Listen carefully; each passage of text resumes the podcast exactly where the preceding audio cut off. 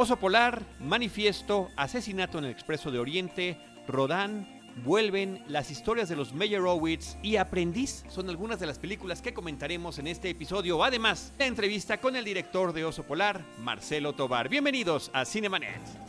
El cine se ve, pero también se escucha. Se vive, se percibe, se comparte. Cinemanet comienza. Carlos del Río y Roberto Ortiz en cabina. Hola, soy Carlos del Río, les saludo desde Anchor Sound. Me da muchísimo gusto darles la bienvenida, que nos sigan acompañando en este podcast y saludo a mis compañeros en la mesa.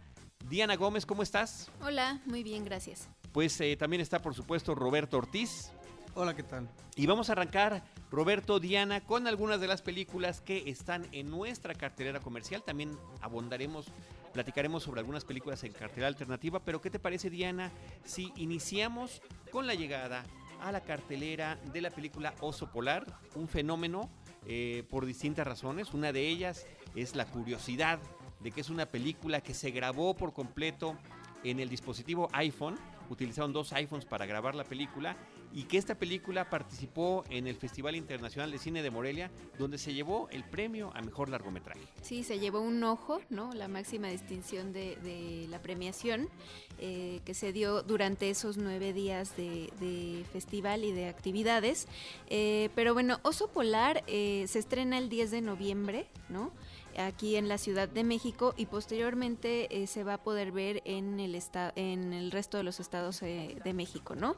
Eh, esta película dirigida por Marcelo Tobar está estelarizada por Humberto Busto, Verónica Toussaint, Cristian Magal Magaloni, Fernando Albert Ribeil y Harold Torres y Luisa Alberti. Por ejemplo, Harold Torres pues aparece muy poquito en esta cinta, ¿no? Es más bien parte de un recuerdo del protagonista que es Humberto Busto. Pues esta película es una película de, una road movie donde tres amigos se ven para poder llegar a una fiesta donde se van a encontrar con el resto de los chicos de su generación de primaria. ¿no? Esta es la, la, digamos, la historia principal. En este camino, que se hace larguísimo y ni siquiera hay tráfico, ¿no? Eh, pues resulta que vamos descubriendo cómo es cada personaje que de acuerdo a lo que nos comentaba el director en la conferencia de, prensa en la que estuvimos presentes, pues él trataba de retratar también las clases sociales en cada uno de estos personajes, las clases sociales que mayoritariamente permean en esta ciudad, ¿no? Pues está el chico que es un poco hipster, pero que ya tiene sus, sus años, está el chico que pues se ve que siempre tuvo carencias económicas o que tuvo de pronto eh, carencias económicas que lo obligan también a separarse de, de, sus amigos en la escuela, porque ya no pueden eh, sus papás pagar la colegiatura. Y está la chica eh, fresa pues tiene como estas estos aires de grandeza aparte de que está guapa y es blanca y todo esto pero pues de pronto también se nota su, su fracaso en la adultez no esta película es, es la chica interpretada por Verónica Toussaint. Exactamente no esta película es interesante como tú dices porque fue eh, es la primera película grabada con un iPhone 5 comentan por ejemplo detalles como que la iluminación trataron de aprovechar la luz eh, natural, que de pronto escenas dentro de un carro muy viejito, que es casi donde ocurre todo, eh, se iluminaban también con un mismo iPhone, pues que grabaron en 18 días, ¿no? Que, o 20 más o menos, que de pronto pues improvisaron bastante, o sea que tenían cierta libertad para fluir, ¿no? O sea, a pesar de esta libertad, pues también pudimos platicar con el fotógrafo de la, de la película, que se llama Mauricio Novelli, quien eh, pues también dice, bueno, no es tampoco una cosa que no hayamos estudiado, no hayamos pensado o planificado, o sea... Sí, que se planeó como si fuera lo que, lo que es finalmente un largometraje, solamente que está el aspecto técnico que tiene que ver con la facilidad de la tecnología que nos puede ofrecer un teléfono inteligente. Sí, y pues aparte ellos mismos reconocen que usaron técnica o las, la, digamos, la influencia o la enseñanza que ya existe de otras películas en el mundo hechas con esta técnica, ¿no? Bueno, con, con estos equipos de, de, celular. Lo interesante de esta película o lo que a mucha gente le, le, causa, después de que pasas la curiosidad de ver cómo de pronto está grabado en, en horizontal, un poco en vertical, ¿no? Este, o sea, que puedes distinguir perfectamente cuando los personajes son los que están sosteniendo el celular y estás viendo sus recuerdos o lo que cualquier persona normal grabaría con el teléfono o este, estás viendo la parte del, digamos, omnisciente de, la narrativa, ¿no? Esta película, lo interesante es que sí se, sostiene por sí misma en la historia. O sea, de pronto no solo es ver el desarrollo de estos personajes, sino eh, pues no, tiene un giro por ahí dramático que deja sorprendido al público de manera positiva, ¿no? En la sala que yo estuve, que fue una función de prensa, al final aplaudieron, ¿no? Lo que comentaban también los, los realizadores es que ellos pensaban que se iban a llevar el premio en Morelia eh, del, público, del público, y pues que estaban sumamente halagados de que el jurado, que en este caso fue Belatar, eh, pues hubiera dicho que, que estaba satisfecho con la película, ¿no? Entonces, yo creo que independientemente de, de si es una una historia que en la sinopsis probablemente no, les atraiga demasiado porque pues, eh, es una, sinopsis bastante básica. Eh, a la hora de, estar viendo esta propuesta es cuando les puede llegar a interesar eh, pues mucho, ¿no? También hay, hay un tema sobre la discriminación digamos, oculta aquí en México o que ni siquiera reconocemos que existe. Pues más bien evidente y de, uso diario. Sí, es cotidiano, desafortunadamente. Racismo, clasismo, discriminación, este, pues ahí están las propuestas del director, quien dijo una frase que con eso me quedo al final de esta conferencia, que él no iba a dejar de hacer cine independiente porque eh, le gustaba mucho esta libertad que tenía de elegir a sus actores o de tocar ciertas temáticas un poco ásperas, si, si se puede llamar así, eh, pues en, este, en esta clase de historias que él está eligiendo. Muy bien. Pues ahí está Oso Polar. Interesante que inmediatamente después Roberto eh, Diana de su participación en un festival con el de Morelia, con el reconocimiento que tiene, bueno, pues lo podemos tener en las pantallas primero de la Ciudad de México y posteriormente visitando distintos estados de la República Mexicana. Sí, Tijuana, Guadalajara, Hermosillo, eh, Ciudad Juárez, Mérida y el propio director Marcelo Tobar dijo, si ustedes quieren ver la película en alguna exhibición aparte de lo que sea, debido a que ellos también la están distribuyendo, escríbanme y vemos cómo se las hacemos llegar. Y que muy probablemente va a estar pronto en alguna plataforma de internet o, o más bien de streaming para que la puedan también ver en caso de que no estén en alguna de sus, de sus ciudades. Pues ahí está el interés eh, siempre importante de los realizadores de que su película de una forma o de otra pueda llegar a su público, ¿no? Independiente, claro, el ideal es que podamos disfrutarla como lo hiciste tú, como lo hizo la gente de Morelia, en una pantalla cinematográfica, pero bueno, si no, porque efectivamente, Roberto y Diana, las películas no llegan a todos los estados de la República, ¿no? En fin, más de una vez hemos eh, mencionado nuestros casos particulares. Yo sé que, por ejemplo, a Campeche es muy difícil que una película como esta logre llegar. Ojalá que sí. Y que exista esa posibilidad para el público en cualquier ciudad de nuestro país. Roberto Ortiz, por otra parte, la película Manifiesto, una producción eh, australiana y alemana, eh, que es un experimento, me parece que en lo que tiene que ver con la propuesta interesante de convertirse en una instalación artística hecha película, donde eh, el realizador toma distintos manifiestos de expresiones artísticas del siglo pasado, eh, les da voz a través de distintos personajes que son interpretados todos por la actriz Kate Blanchett eh, en, en, distintos escenarios muy, muy particulares. Sí, yo parto de la película en sí y a mí la película me parece sumamente artificiosa. Creo que logra su propósito de irritar al espectador. Eh, y bueno, esto tendría, por supuesto, que ir en paralelo con eh, eh, lo explosivo que resultaban los manifiestos de los movimientos vanguardistas de principios del siglo pasado, porque efectivamente se tocan varias cosas que tienen que ver en principio por una cuestión ideológica política, que es el rechazo a la conducta y a la vida burguesa propia del capitalismo que tiene atado y condicionado al hombre, al hombre en sociedad, pero al mismo tiempo están las apuestas que tienen que ver con el inconsciente, en el caso del cine, que nos remitiría al, surrealismo, y a otra serie de reivindicaciones como es el arte en el presente, el arte como acto vivo y no el arte que depende de los resabios del pasado y que tiene que prefigurar o imaginarse lo que va a ser el futuro, de tal manera que hay una insistencia en esto y todo esto me parecería muy bien. De hecho, cuando está arrancando la película y vemos eh, esta actitud antisolemne y que además está en contra del establishment y del confort burgués, bueno, dice uno, ah, pues qué interesante.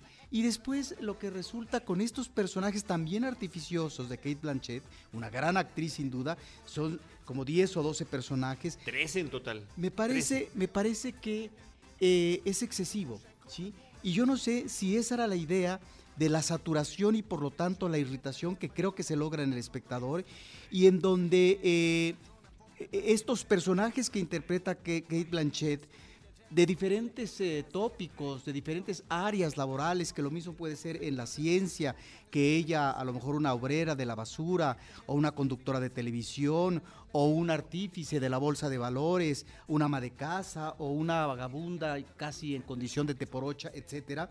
Bueno, ahí están los personajes que en sí mismos pueden ser interesantes pero eh, son personajes que salvo excepciones, siempre la articulación de ellos, eh, de lo que dicen, son elementos del manifiesto y eso me parece sumamente aburrido para el espectador. Sí, resulta aburrido y en ese sentido resulta provocador, ¿no? Eh, inclusive me parece que es un reto a la paciencia de cada espectador y me parece que posiblemente la parte más difícil, Roberto, sea justamente el comienzo, cuando estamos eh, tratando de entender qué es lo que está pasando, de qué manera se nos está planteando y que además en ese arranque, si mi memoria no me falla, eh, en los primeros manifiestos expresados se escucha la voz en off. Se escucha la voz en off todos los personajes, insisto, son, como dijo Roberto, son interpretados por Kate Blanchett. Les da distintas tonalidades y por supuesto que es la parte, digamos que visualmente atractiva, que cada uno tiene una caracterización diferente. O sea, tú ves las, inclusive es parte de la película ver en determinado momento los distintos rostros que interpreta Kate Blanchett. Uno de ellos hombre, en el caso del indigente Roberto, de este vagabundo que mencionas, es hombre porque tiene barba inclusive. Sí, que lamentablemente por el mal trabajo creo que de vestuario y maquillaje no te lo crees. Posiblemente sea, sea y, que justamente por eso me llama la atención que sea de los que salen al principio. No, bueno, inicia y cierra la película, ¿no? Con ese personaje.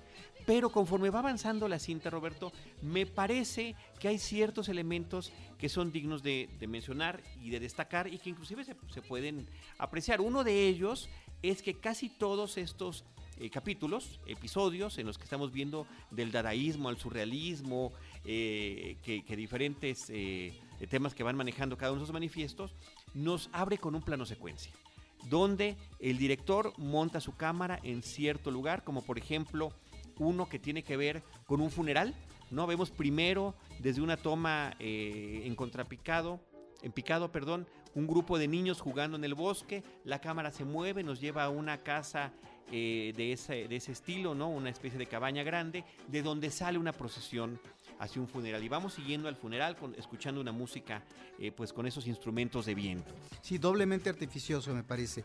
Es decir, eh, esos traveling funcionan porque efectivamente la película es muy atractiva visualmente en estos movimientos suaves, estos movimientos eh, en donde la cámara se mueve hacia un lado o hacia otro, o de un plano general se va dando lentamente un acercamiento, un alejamiento, etc. Sin cortes. Me parece que ahí estamos ante eh, eh, este, digamos, esta descripción visual de situaciones, ¿no? De, entorno y de personajes. Pero, a ver, a lo que voy es que también me resulta artificioso porque, bueno, eso y...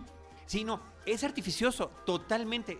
Y por eso esta descripción de la película como una instalación artística más que como una narrativa convencional o un documental. Estamos no ante una propuesta diferente que sí termina siendo un reto para el espectador, pero quiero para un espectador que, por ejemplo, yo soy de los que siento, no, este escosor de, me, puedo no seguir viendo la película, pero eh, a, lo que, a lo que quería yo llegar, además de esos travelings que ya mencionaste, dimos un ejemplo de uno de ellos, también tiene que ver con la forma en la que se expresan estos manifiestos, porque una forma muy sencilla es y elemental es la de la voz en off, pero de repente nos empieza a ubicar a los personajes en distintas situaciones donde están haciendo los manifiestos verbalmente. Por ejemplo, una señora, una ama de casa de buena posición económica, llamando a la familia para una cena especial, ¿no? Inclusive con la servidumbre, ayudándoles y de repente se toman de las manos como para dar las gracias o para dar el rezo y es cuando ella empieza con uno de los manifiestos. Otro de ellos, el que tiene que ver Roberto con el cine donde menciona eh, textos de Jarmusch, de Bontier, de Herzog, eh, lo hace una maestra en un salón de clase de niños de tercero de primaria. O el de la mujer que en el funeral está haciendo, dando unas palabras para la persona que murió y es cuando se da. O sea, como que hay una creatividad interesante. Una, la otra que mencionabas también, Roberto, la de una, una conductora de televisión, de noticias, que en lugar de dar las noticias está dando algunos de los manifiestos y de repente también hace el enlace con una corresponsal que es ella misma, ¿no? Donde Kate se va mandando a Kate, que es, digamos, el momento de humor en este estilo que tiene la película, y donde van continuando este tipo de, manifiestos. Ahora, eh, sí, efectivamente la película tiene un rasgo eh, provocador, pero en esa provocación me parece que eh, existe y no se desprende de eso la película un tufo intelectual. Totalmente. Que, que, me parece que llega un momento en que exaspera al espectador. ¿Y a qué voy? A que, es decir, no todo espectador tiene que ser experto o tener conocimiento de estos grandes movimientos que tuvieron su propio manifiesto, porque inclusive cuando tú mencionas a la maestra eh, de unos eh, pequeñines, en el salón de clases, bueno, eh, no sé si ahí mismo o en otra parte está la alusión a este movimiento del dogma, a propósito del sí, sí, es uno de los, de los que menciona. Exactamente. Entonces, es decir, uno como espectador tiene que ser realmente capaz, muy embuido, muy metido no solamente desde el ámbito del cine, sino desde el ámbito de las otras artes, porque recordemos que se remite efectivamente al arte en general, que tiene que ver efectivamente con el arte plástico, pero también eh, eh, está también la mención a, la literatura y que por lo tanto tendríamos que desprendernos, eh, dice un discurso por ahí, de estos ah, santones de la literatura como Shakespeare, como Tolstoy, o de músicos como Wagner y Beethoven. Entonces ahí es donde me parece que la pretensión es excesiva, no porque finalmente los manifiestos no expresen eso, me refiero por la forma como lo da, digamos, al público el director. En todos ellos se trata de un rompimiento con el pasado, donde dicen esto no puede continuar de esta manera y estamos nosotros creando en diferentes ámbitos. Eh, y por eso una reivindicación constante del presente el presente que no debe tener liga con el pasado, ni prefigurar un futuro que no sabemos hacia dónde, hacia dónde va a conducir. eso, eso creo que es una constante en, la película, pero eh, yo, claro, tampoco tiene por qué ser una película, eh, una tesis. Eh, pero bueno, este recuento de los, de los, de los, de los manifiestos, este recuento de estos momentos importantes como mojones en, el arte, como historia, es decir, eh, ¿a dónde nos lleva? ¿A qué nos conduce? Porque eh, es, es realmente, y aquí termino, como espectador, es sumamente irritante, es una película soporífera y bueno, si quería efectivamente muy, pretenciosa, el director provocar al espectador, obviamente que lo logra. Lo logra, lo logra. Y fíjate qué diferente sería, no sé si yo ahí estoy equivocado, que tuviéramos algunos señalamientos, quizá con un texto que nos dijera de, de cuál eh, movimiento cultural o artístico están mencionando y quién lo dijo, lo cual te daría, no, no porque, no lo sabemos. Porque hasta en eso es arrogante. Claro, claro, ahí está esa arrogancia, ¿no? A nosotros puede ser que esa parte, como cinéfilos, eh, donde se abordan cuestiones de cine, digamos, bueno, identificamos tal o cual cosa e incluso haga gracia, ¿no? Porque la maestra está pasando con los niños como si estuviera revisando la tarea y de repente va y le dice, no se utiliza, como que le está corrigiendo alguna página al chamaco, ¿no? No se utilizará luz natural ¿no? Se podrá utilizar más que color para este tipo de películas, ¿no? Haciendo mención, por ejemplo, del dogma y ese tipo de cosas. Bueno, pues ahí está esta propuesta. Eh, también eh, mencionar que también tiene muchas tomas con la cámara desde arriba, ¿no? Como si estuviera en el techo. Estos top shots eh, son visualmente muy atractivos y utiliza unas locaciones increíbles, Roberto. Esta escena de la mujer en este medio bursátil y de repente se levanta la cámara y estamos viendo eh, cientos de monitores y gente trabajando y de repente esto se equipara también con la misma estética y ubicación de arquitectura de un complejo de departamentos donde encontramos a otro personaje o uno de los personajes también es una eh, persona que, hace marionetas y que también cuando termina de hacer la marioneta, que es ella misma, que, pues... Eh, es ahí un juego interesante, pues le trata de dar voz más a la, marioneta y dice otro, otro de los manifiestos. Y también esta instalación de, marionetas está muy interesante porque son personajes históricos. Cuando tú mencionas eh, esta escena eh, que tiene que ver con la bolsa de valores, el mundo bursátil, me parece que efectivamente a lo mejor falta notar por parte de nosotros, Carlos, que estos um, eh, contenidos, fragmentos de los manifiestos, se dicen por parte de estos diferentes personajes que narró la, eh, la Blanchett eh, en, situaciones que lo mismo pueden corresponder a la cotidianidad de una familia que al ámbito académico, es decir, escolar, que al ámbito bursátil, o como ahorita tú mencionabas, como al ámbito fúnebre, un entierro, ¿sí?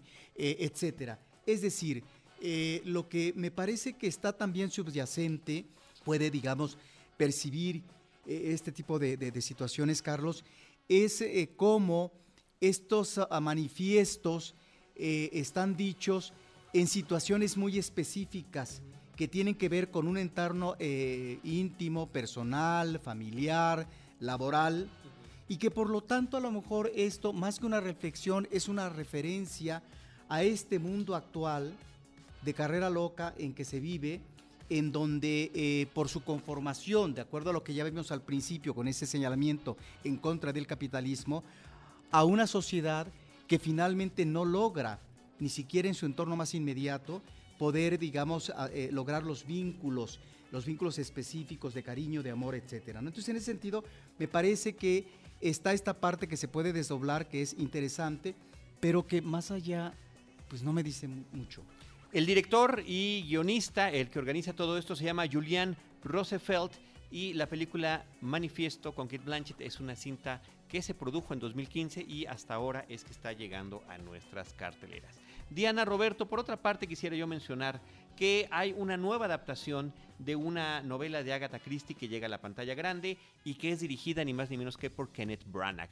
Asesinato en el Expreso de Oriente es el nombre de la novela, es el nombre de la película y es una de tantas eh, historias creadas por Agatha Christie con su detective estrella, su gran personaje que es Hércules Poirot o Hercule Poirot, un, detective belga que es un equivalente, digamos, al Sherlock Holmes de Conan Doyle y que a lo largo de diferentes historias eh, siempre logra Agatha Christie lograba en sus novelas introducirlo en diferentes escenarios donde él tenía que descubrir quién era el culpable entre una gran cantidad, ante un crimen y una gran cantidad de sospechosos que podían estar allí. El, asesinato en el Expreso de Oriente es interesante porque todo sucede en el tren, en un trayecto eh, muy particular, ¿no? Partiendo eh, de, de distintos puntos. El tren en algún momento se queda estático, existe el crimen, un, espacio, digamos, contenido, tanto por las situaciones climatológicas como por el espacio literal del tren, donde él tiene que descubrir qué es lo que está pasando. La película, al igual que una versión que hubo en el año del 74, dirigida por Sidney Lumet, cuenta con un reparto que eh, resulta muy atractivo. Lo mismo pueden llegar eh, estrellas noveles, como es el caso de Daisy Ridley, que está eh, participando en las películas de eh, Star Wars como eh, el propio Kenneth Branagh en el papel principal. Y ahí me parece que hay una especie de conflicto. Kenneth Branagh se ha dirigido a sí mismo en numerosas ocasiones y me parece que en esta ocasión pasa lo que en otras, que se enfoca mucho más en el propio personaje que está haciendo, un personaje que es muy atractivo porque es excéntrico, es peculiar, tiene su forma muy especial de ver las cosas, lo que lo hace, se trata de un genio, ¿no? Alguien que puede lograr descifrar misterios y el resto de los personajes nos quedan un poco dibujados de una manera mucho más sencilla. Eh, no sé tú qué recuerdes, Roberto, de la versión del 74. De aquella versión setentera, eh, me acuerdo gratamente porque también había un reparto actoral sumamente atractivo. De hecho, el eh, personaje del detective era interpretado por este Albert Finney, si no me Efectivamente, sí. Y, eh, y bueno, sí asumía, tal vez el problema de estos personajes en el ámbito del cine es si los controlas o no. no sé, en el caso de esta película, ahorita que mencionas a Kenneth Branagh, es, es, un personaje eh, que a veces excede, ¿sí? Bueno, porque finalmente está en todo, el, tinglado de una película como director, como actor, etcétera. Bueno, en el caso de, de, aquella película de los 70, me parece que teníamos a un buen personaje del detective Poirot y que eh, sí se creaba una atmósfera ominosa, una atmósfera intrigante y que orillaba al espectador a interrogarse constantemente dónde quedó la bolita, es decir, quién es el asesino porque cualquiera podía ser el asesino. Y aquí yo creo que lo importante en una película, Carlos, es cómo eh, esta madeja de, la autora original la puede ir manejando como narración cinematográfica que no pierda la emoción, que no pierda la intriga y el seguimiento de la misma el espectador. Y me parece que en esa película se lograba mucho y que eh, esta, eh, esta idea del interior y exterior, cuando el tren va eh, recorriendo pasajes boscosos, pero al mismo tiempo en la nieve, etcétera, le daban ese aire, finalmente ese respiro que requería la película ante una situación de filmación, de, de solución, de investigación, de todo en un mismo espacio. Pues imagínate en aquella cinta de Sidney Lumet, la del 74, hablando de ese reparto eh, eh, especial que mencionabas, estaba Michael York, Vanessa Redgrave, Anthony Perkins, Sean Connery, Jacqueline Bisset, Ingrid Bergman, Lauren Bacall. Y ahora en nuestra versión contemporánea, bueno, lo mismo encontramos a Penélope Cruz, que a Johnny Depp, eh, Josh Gad, Derek Jacobi, en fin, distintos, la, la misma Judy Dench en un papel ahí muy interesante, o William Defoe. Bueno, pues ahí está. Esta es una película eh, que en tanto elementos de intriga, eh, en la narración, Carlos, nos recuerda a ciertos clásicos del cine. Yo mencionaría eh, solamente uno que se realiza en los 30 por parte de Alfred Hitchcock, que ya se hizo una versión posterior en colores que se llama La Dama Desaparece, que tiene que ver con una intriga internacional y efectivamente desaparece del, del, tren una dama y la cuestión, ¿por qué? Y si finalmente fue o la mataron o desapareció por un complot, etc.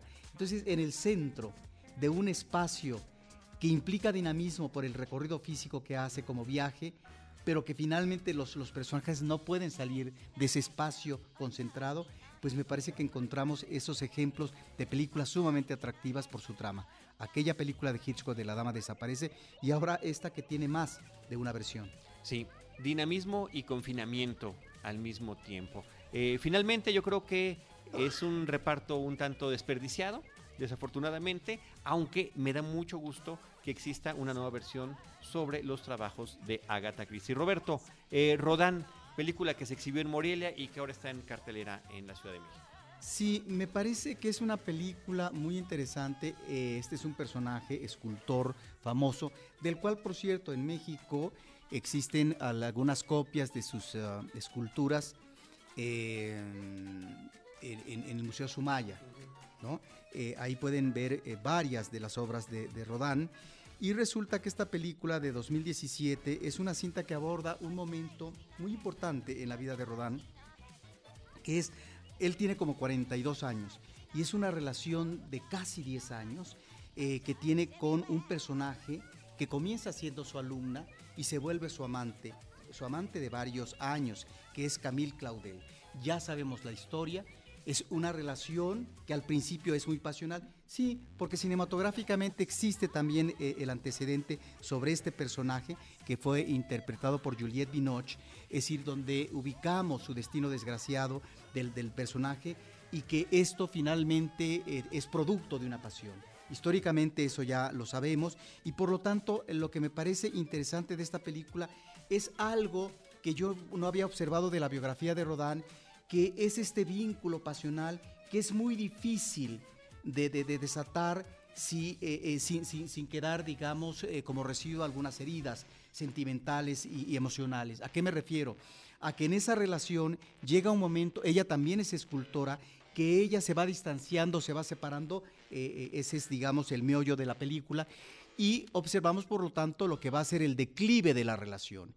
Y en esta película me parece que se aborda eh, esta parte de que no solamente es la afectación al grado del desequilibrio mental en Camille Claudel, amante, sino también la afectación que tiene en el escultor. De tal manera que hay una cuestión que tiene que ver ahí con la competencia creativa, etcétera, pero me parece que el problema central de esta película, Carlos, es que aborda una relación pasional y creo que lo que menos vemos es esta pasión que no necesariamente eh, tiene que estar manifestada o, que tiene que manejarse gráficamente a partir de los acostones. Sí vemos un acostón, ¿verdad?, entre Camille y, y Rodán, pero ¿qué más? Es decir, si es una relación pasional, tiene que ser realmente una relación muy desbocada, muy fuerte, etcétera. Efectivamente, es un personaje fuerte, es un personaje que no solamente apuesta a un amante, sino que en paralelo podría tener más de un amante, en este caso aquellos modelos y demás que tenía. Creo que es la falla principal de la película, lamentablemente, pero me parece que el recorrido del personaje y esta relación amorosa, pasional que tiene con Camille Claudel es, sumamente atractivo. Rodán, escrita y dirigida por Jacques Dolon y en el papel de Rodán, Vincent Lindon y de Camille Claudel, Isia Higelin. Eh, Roberto y Diana, en cartelera continúa la película Vuelven. Es una película realizada por la directora Isa López, quien también se encarga del guion y que primero estuvo en el Festival Mórbido, recibió ahí eh, reconocimientos, parece que la película ha sido apreciada por eh, la situación genérica, no está tratando el tema del horror, está tratando el tema de situaciones sobrenaturales, lo hace a través de un entorno de personajes infantiles, de, jovencitos, y y la, el, horror es una triste realidad actualmente en nuestro país que tiene que ver con el crimen, el crimen organizado, la desaparición de personas, la trata de personas, de donde quedan muchísimos niños desatendidos e incluso en situación de calle. ¿Y qué es lo que pasa con estos niños de calle cuando eh, pues se quedan con una un elemento que requiere uno de los gangsters locales y lo van a conseguir. ¿Y de qué forma se integra este elemento sobrenatural que puede ser o no real? y la forma en la que estos jovencitos se van ayudando. A mí lo que más me llama la atención de la historia es eh, el, buen manejo que hay de los pequeños, particularmente de un niño que puede ser una verdadera revelación. El personaje es el Shaine, es Juan Ramón López quien lo interpreta, y por otra parte Paola Lara, que es la chica protagónica con el personaje de Estrella. Una película que mucho público está eh, disfrutando mucho. A mí me parece que es una película eh, que cumple su cometido. Eh, no me parece que sea tan aterradora como quizá debería de serlo por el tema tan tremendo que está pasando, pero que resulta efectiva para el espectador. Vuelven de Isa López. Diana, en el caso de eh, Cartera Alternativa, vamos a integrar en esta ocasión una película que se encuentra en Netflix, una película interesante por su reparto, por la forma en la que llevan la historia, que se llama The Meyerowitz Stories o las historias de los Meyerowitz. O como digo yo, todos los padres terminan por arruinar la vida de sus hijos según esta película, ¿no? Totalmente. Esa y eh, varias películas más. ¿eh? Sí, el reparto está conformado por Ben Stiller, Adam Sandler, quien por ahí me enteré que tiene una firma de, con Netflix de ocho películas, Emma Thompson, Dustin Hoffman, Adam Driver y Grace Van Patten, ¿no? Son algunos de, las, los, los actores que son parte de esta película. Eh, que se presentó en el Festival de Cine de, de, Cannes, donde pues también compitió por la Palma de Oro.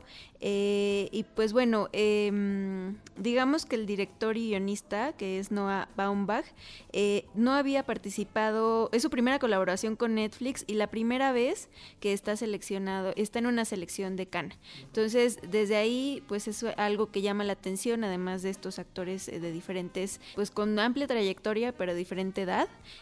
Dustin eh, Hoffman es el papá de Ben Stiller, de Adam Sandler y de la otra chica que no recuerdo ahorita su nombre, pero ellos son los eh, tres personajes principales que eh, son una familia neoyorquina pues bueno, ellos giran en torno a su padre, ¿no? A, este papá, pues protector que tienen o, pues que los consume, ¿no? También los devora. Un padre que termina consumiéndolos, una figura paterna muy poderosa, un hombre dedicado al arte que nunca pudo sobresalir como lo hicieron otros otros artistas de su propia generación, lo cual lo mantiene en una especie de, situación de frustración y de complejo, y que ese complejo lo, termina transmitiendo a los hijos, que además son de diferentes matrimonios. Y él además está todavía con una tercera mujer, que es la que interpreta eh, justamente Emma Thompson, su actual pareja, una alcohólica con la que él vive, ¿no?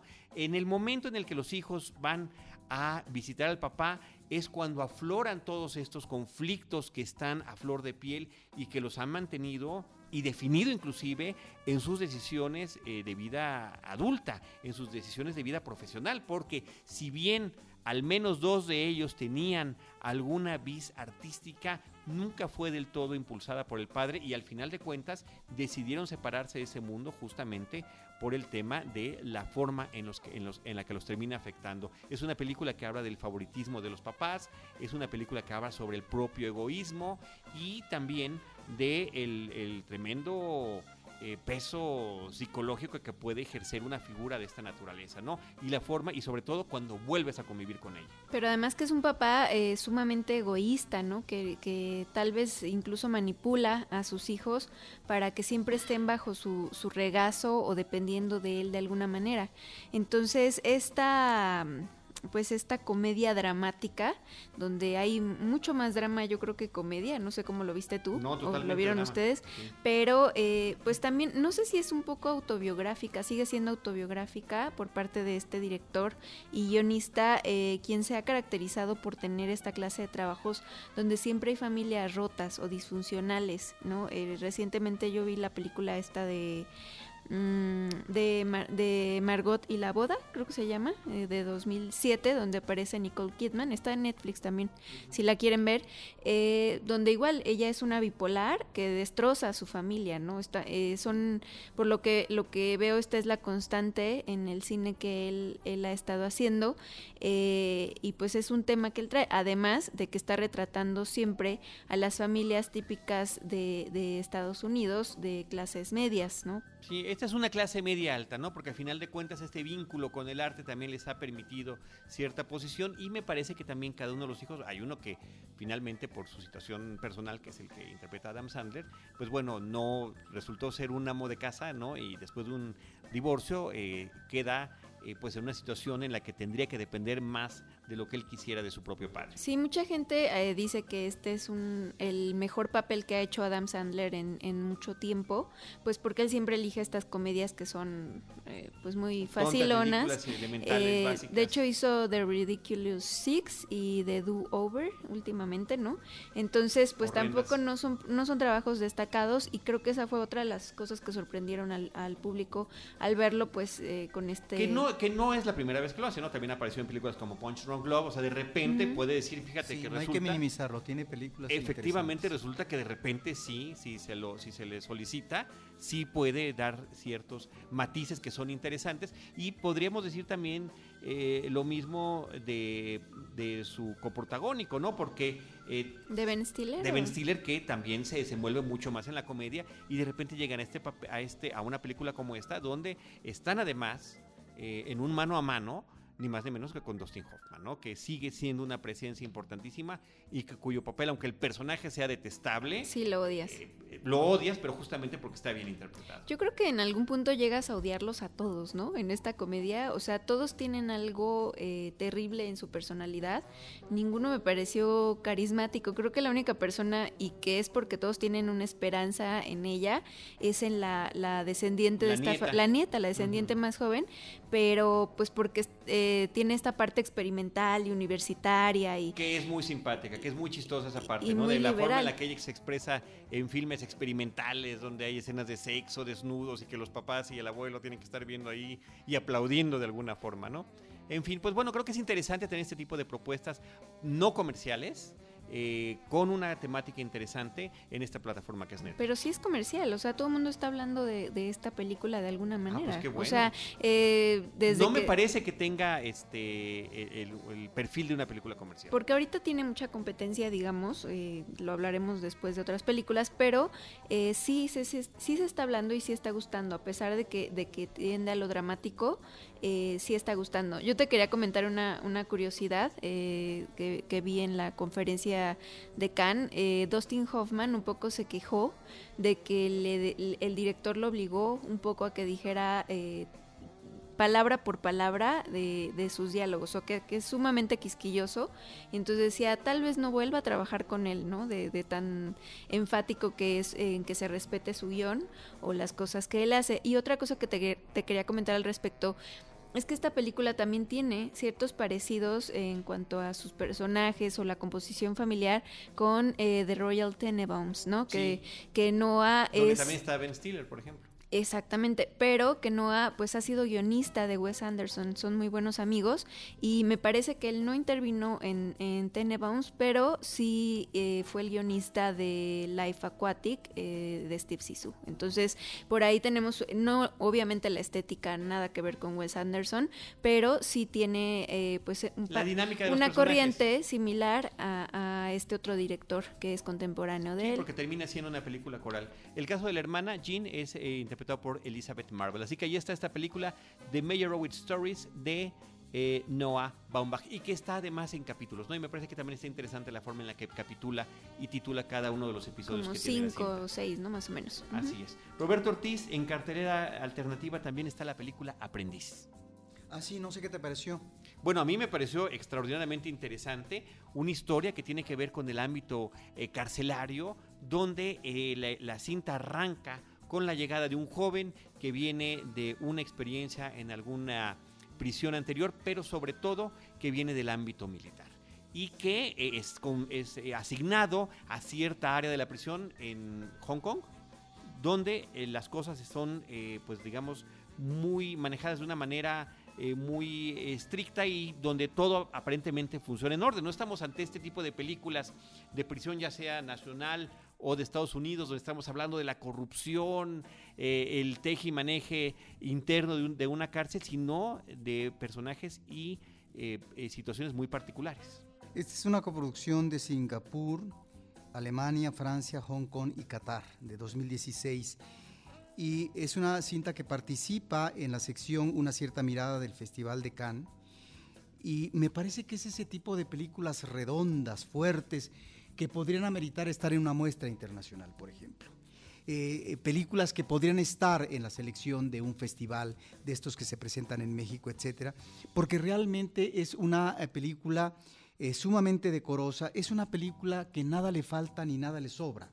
Es una película que nos remite a varios subtemas a partir de dos personajes, un personaje joven, como tú decías, que es un guardia de una prisión, y luego un personaje más viejo que va a ser el jefe.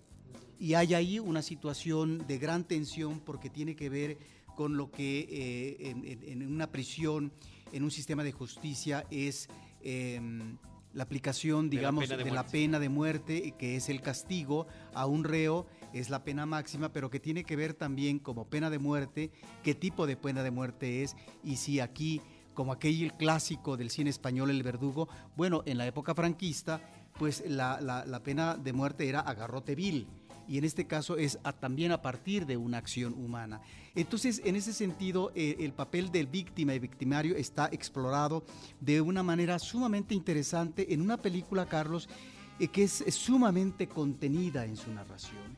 Es una película donde los personajes están a punto de explotar.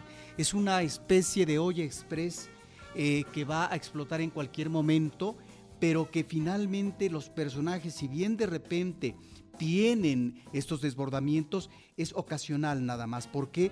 Porque finalmente son personajes que tienen todavía que orgar muy en su interior sobre situaciones muy difíciles que tienen que ver con la definición de vida a propósito de la culpa, del castigo, de la redención, de la venganza, eh, eh, eh, Carlos, y esto que decíamos de la víctima y el verdugo. Me parece que ahí están temas fundamentales muy bien expresados y que a veces basta simple y sencillamente una escena, un momento para poder saber eh, eh, el personaje hacia dónde se va a dirigir, pero ubicar la complejidad de, eh, de- la mente humana en esta situación difícil que es el sistema carcelario y cómo una persona que es finalmente culpada a la pena de muerte, bueno, lo que implica y lo puede, que puede repercutir en la familia, ¿sí? en términos de déficits emocional, psicológico y sobre la construcción o no de un buen destino en, en, los hijos o los hermanos que quedan.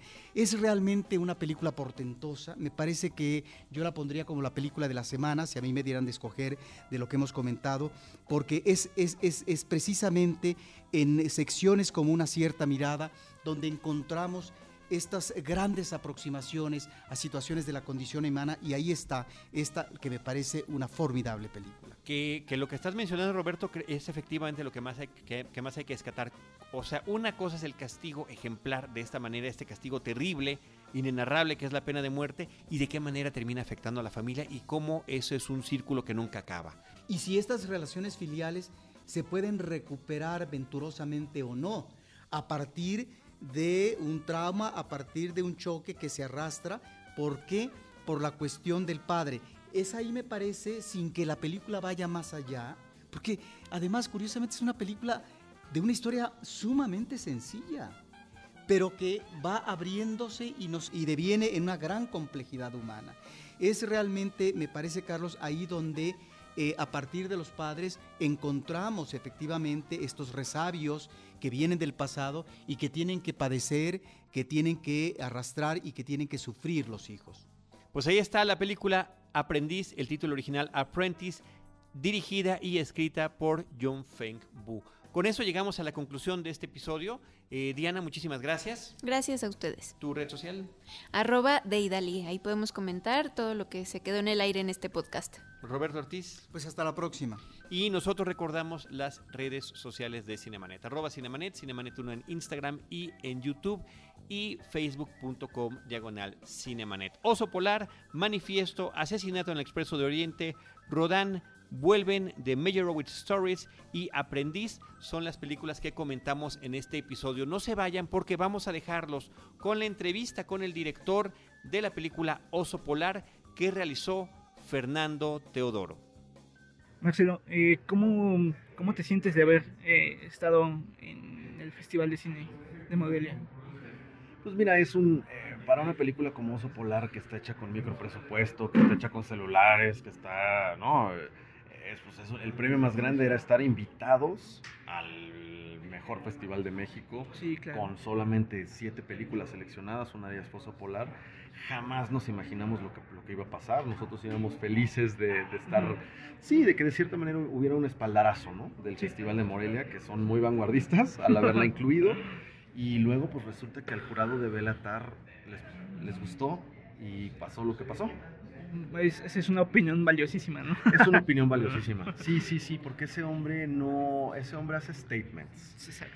No creo que haya sido un premio Mm. solamente como, como de, ay, pues esta como que me gustó un poquito Mm. más. Creo que tenía resonancia su, la decisión de este jurado. Porque se complementan dos cosas, ¿no? Un argumento que es sólido, que se cuenta de manera interesante y a la vez una producción que, que bueno que muchos como yo que la vi allá entramos sin saber cómo estaba producida y que al final nos damos cuenta que es una producción distinta y que es un parteaguas en cómo se realiza el cine en México. Sí. ¿Tú cómo te sientes? ¿Quisieras contarle al público cuál es este parteaguas del que yo estoy hablando?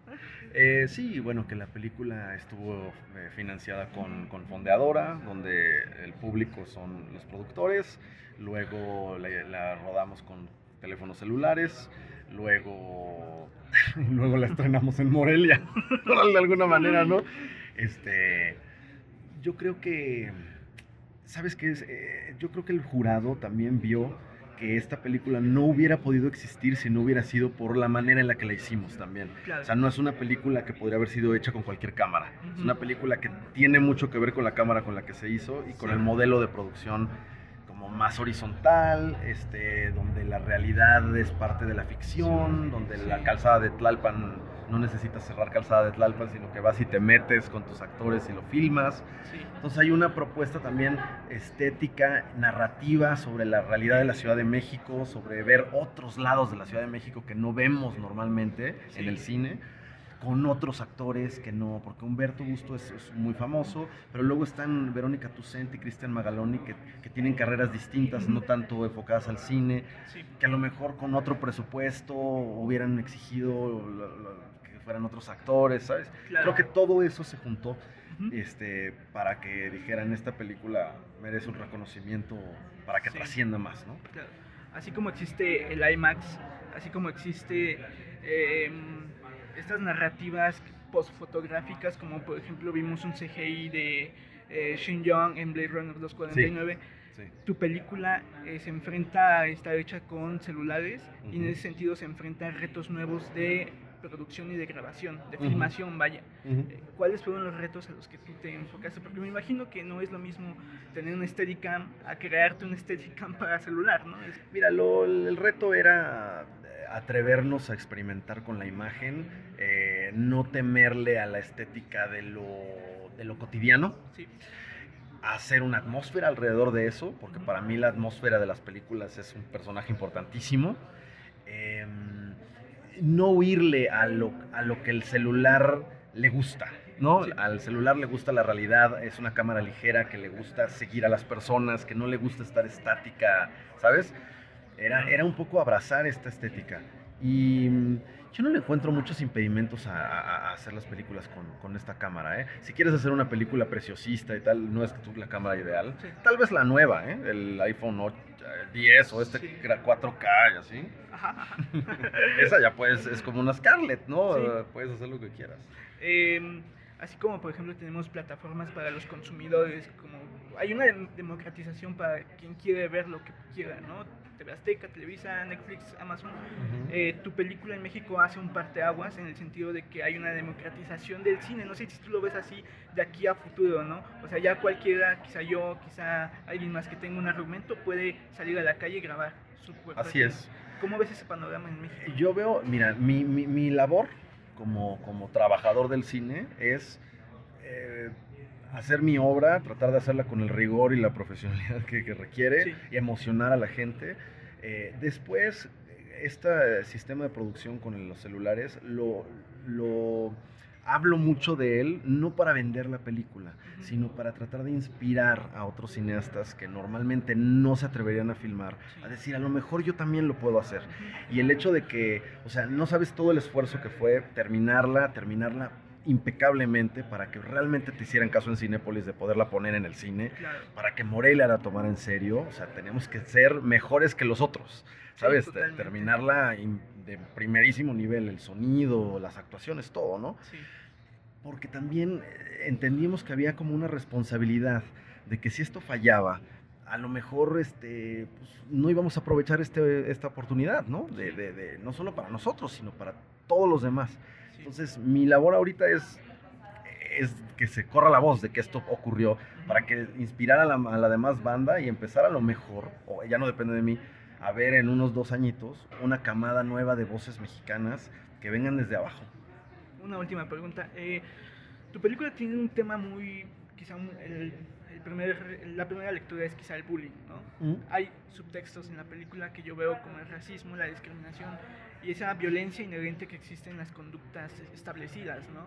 En decirle a alguien chaparro o moreno, Ruso. ruso, etcétera, ¿no? Indio. Eh, aunque este argumento quizá no lo explica de manera explícita, está de manera inherente. Para ti, ¿cuál es el tema de la película? Mira, el tema de la película es definitivamente la violencia. La violencia personal y la violencia con los otros. Y cuál es nuestra relación en esta, o cuál es nuestro lugar en esta cadena de violencia que vivimos todos los días en México, Ujú. sobre todo. Eh, me interesa siempre en mis películas no dar la respuesta, sino presentar reflexiones, presentarle más preguntas al espectador que a lo mejor lleven a algo eh, que- que- esclarecedor, ¿no? Claro. Este, era muy importante para mí hablar del racismo y del clasismo en, en- en- en México porque es un tema tabú, es un Sí. tema que me parece que es- de- destruye el tejido social y nadie habla de él. Pensamos que quizá viene de, por ejemplo, de Trump, de estas personas. Claro. Y lo vivimos aquí en México, Claro. lo tenemos aquí en el de al lado, el que va con, ju- junto a nosotros en el metro, en el microbús, ¿no? Bueno, está haciendo... divide y vencerás. Exacto. Divide y vencerás. Estamos totalmente divididos los mexicanos. Por algo metí el fútbol en la, en la película, que es lo Sí. único que nos une. Ahí sí veías a todas las clases sociales sentadas cantando el himno nacional. Exacto. Pero afuera, mentándose la madre, causándose daño, teniendo envidia, ¿no? Sí, Atacándose unos a los otros. totalmente. Yo soy, yo amo México, amo a los mexicanos, creo que somos un gran país, creo que las cosas que más he aprendido como ser humano en México no son de la gente rica, la verdad, te soy sincero. Este, y, y esta estratificación social nos separa y nos hace perdernos la oportunidad de conocernos y evolucionar en conjunto, ¿no? Sí, que tenemos sí. más cosas en común que cosas en contra Sí. pero no nos dejan, no, no nos lo permitimos nosotros y el- la sociedad, el gobierno lo fomenta, fomenta Claro. la división del, de clases, ¿no? Y no, y no pone conciencia sobre ello, ¿no? Así es. Este, Al contrario, dicen que no existe, Ajá, sí. em, que el racismo no existe y que la corrupción tampoco. Tampoco. Que la corrupción dicen que, lo que, que es este cultural, ¿no? No dice el presidente de México exacto, que es ¿no? cultural. es, es algo histórico, ¿no? Digamos, Cínicos. Totalmente. Eh, quisieras invitar a la audiencia a ver el, el estreno de tu película, dirnos en qué cines, en qué cines alternativos y si llegará a alguna plataforma on demand. Eh, se estrena el viernes 10 de noviembre en tres salas de Cinépolis, Diana, Perisur e Interlomas, en Cineteca Nacional, Casa del Cine, Cinemanía, IFAL. em, me están faltando... El Faro de Aragón, me Eh, parece. sí, el Faro de Aragón, así es. Y me está faltando Film una Club casa. Café. Film Club Café de Satélite. Y ya no me acuerdo. Cine Tonalá, ya dije, ¿verdad? Sí. Y luego de ahí, eso es en la Ciudad de México. Sí. Vayan a verla en el cine para que vean cómo se ve una película hecha con celulares en el cine. No se nota, ¿eh? quienes, sí, pues sí, no, es que qui- quienes crean que va a ser una estupidez, este, Sí. que hay gente que dice, yo no voy a pagar para ver una película de celulares en el cine. Es una película.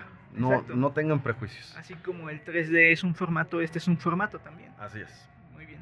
Pues muchísimas gracias, Marcelo. Gracias a ti. Gracias por quedarte.